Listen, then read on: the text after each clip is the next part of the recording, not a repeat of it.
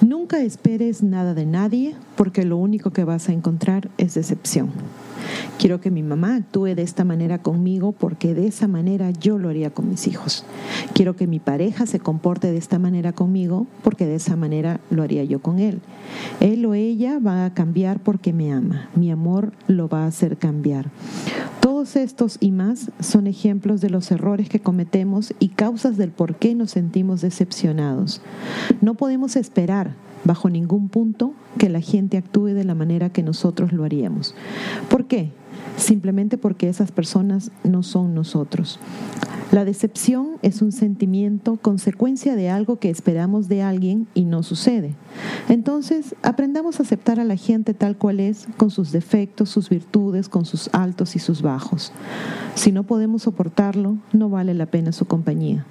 O tal vez no valgamos nosotros la pena para esa persona.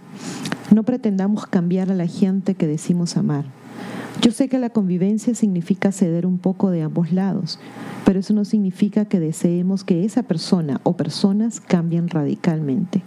Nadie cambia radicalmente a no ser que ellos mismos así lo decidan y lo quieran.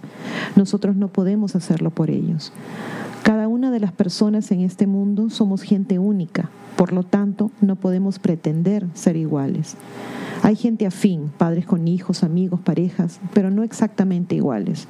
Si tenemos la suficiente madurez, podemos aprender a aceptar a la gente tal y como es, o simplemente alejarnos de ellos. Tratemos de ser felices con lo que somos y con cómo es la gente que nos rodea. No tratemos de moldearlos a nuestra manera. Por favor, suscríbanse a Ileana Historias en YouTube a Divulgación Total en YouTube y hagan clic en la campanita para recibir las notificaciones cuando subimos nuevos videos.